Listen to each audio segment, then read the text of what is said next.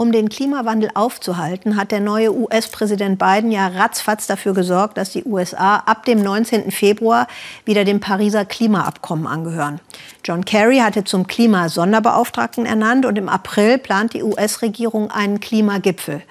Bidens Ziel, die USA wollen weltweit an der Spitze der Klimaschutzbewegung stehen. Also auf jeden Fall ist er bemüht um große grüne Rhetorik, damit das Land die letzten vier verlorenen Jahre auf diesem Gebiet wieder aufholt. Jan-Philipp Burgert sagt, wie sich der Klimawandel in den USA auswirkt, das sieht man zum Beispiel bei der grünen Meeresschildkröte.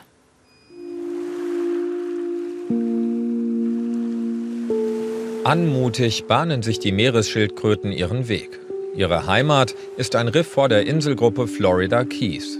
Doch dieser Anblick ist sehr selten geworden, denn diese sogenannte grüne Meeresschildkröte ist vom Aussterben bedroht. Nur noch einige Zehntausend von ihnen gibt es weltweit, früher waren es Millionen. Die verbliebenen Exemplare zu schützen, ist die Mission von Sherry Crilly. Im Auftrag der Organisation Rettet die Schildkröte sucht sie das Riff nach verletzten Schildkröten ab. Immer wieder verfangen sie sich in Fischernetzen und Bojen oder werden von Booten verletzt. Warum liegen Sherry die Tiere so am Herzen? Meeresschildkröten sind so geheimnisvoll.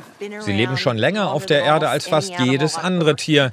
Es sind prachtvolle Kreaturen, wunderschön. Sie können mehrere hundert Pfund schwer werden und sind trotzdem elegant. Doch der Klimawandel bedroht die Zukunft der grünen Meeresschildkröten. Weil die Wassertemperaturen kontinuierlich steigen, werden mehr weibliche als männliche Tiere geboren. Das führt zu einem Nachwuchsproblem. Sherry ist froh, dass Präsident Biden die USA zurück ins Pariser Klimaabkommen geführt hat. Ihr Mann Roger sieht das ganz anders. Er glaubt, dass Biden nur durch Wahlbetrug Präsident geworden ist und falsche Entscheidungen trifft. I'm not happy that ich bin nicht glücklich darüber, dass Präsident Biden wieder ins Pariser Klimaabkommen eingetreten ist. Ich bin auf der Linie der Trump-Regierung, die daraus ausgetreten ist. Amerika hat sich doch genug um die Umwelt gekümmert. Dafür muss man aber nicht so viel Geld für das Pariser Klimaabkommen ausgeben.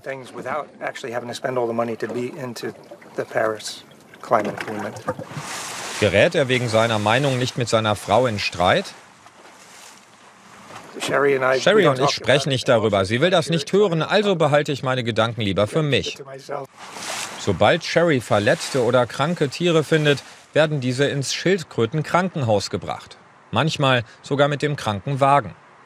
Das Hospital ist bestens ausgestattet. Es gibt zum Beispiel eine eigene Röntgenabteilung. Frieda ist von Tumoren befallen. Im OP diskutieren die Ärzte, ob eine Operation sie retten kann oder alle Hilfe zu spät kommt. Die Tumore sind in diesem Teil von Florida eine Art Volkskrankheit der Schildkröten. Schuld daran sei der Mensch, erklärt Betty Zirkelbach. So it's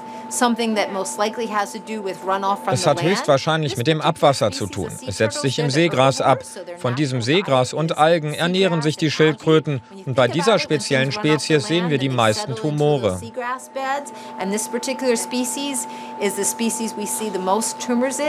Bei Frieda haben die Tumore schon die Organe befallen. Die Ärzte entscheiden, dass eine Operation aussichtslos wäre. Bessere Überlebenschancen haben diese Schildkröten. Die meisten von ihnen wurden durch Boote an ihren Panzern verletzt. Weil sie dadurch ihr Gleichgewicht verloren haben, wurden ihnen hier im Krankenhaus Gewichte angeklebt. Immerhin müssen sie sich nicht mehr selbst um die Nahrungssuche kümmern. Heute stehen Salat und Tintenfische auf dem Menü. In seltenen Fällen können die Schildkröten wieder ausgewildert werden, doch dann stehen sie vor neuen Herausforderungen. Seitdem die Menschen an den Küsten bauen, werden die Strände beeinträchtigt, an denen die Schildkröten ihre Eier legen. Auf Key West ist kaum noch Sandstrand zu finden. Der Ort ist ein Touristenmagnet, an dem sich ein Hotel ans andere reiht. Und selbst auf weniger dicht besiedelten Inseln werden die Schildkröten beim Nisten gestört. Denn immer mehr Hauseigentümer lassen sich Stege bauen. Boote können hier nicht anlegen, weil das Wasser zu flach ist. Die Stege dienen vor allem als Statussymbol. Harry und Jennifer Apple arbeiten auch für die Organisation Rettet die Schildkröte. Die Piers hindern die Tiere nicht nur am Eierlegen, sondern stellen auch eine andere Gefahr dar, erklären sie.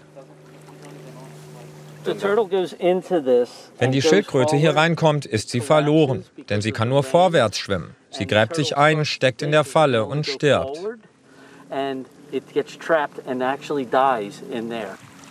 Die beiden haben eine Klage gegen das Umweltministerium erhoben, das den Bau der Stege nicht verhindert. Und das, obwohl die grüne Meeresschildkröte auf der Liste der bedrohten Arten steht. Präsident Trump hatte den Artenschutz gelockert.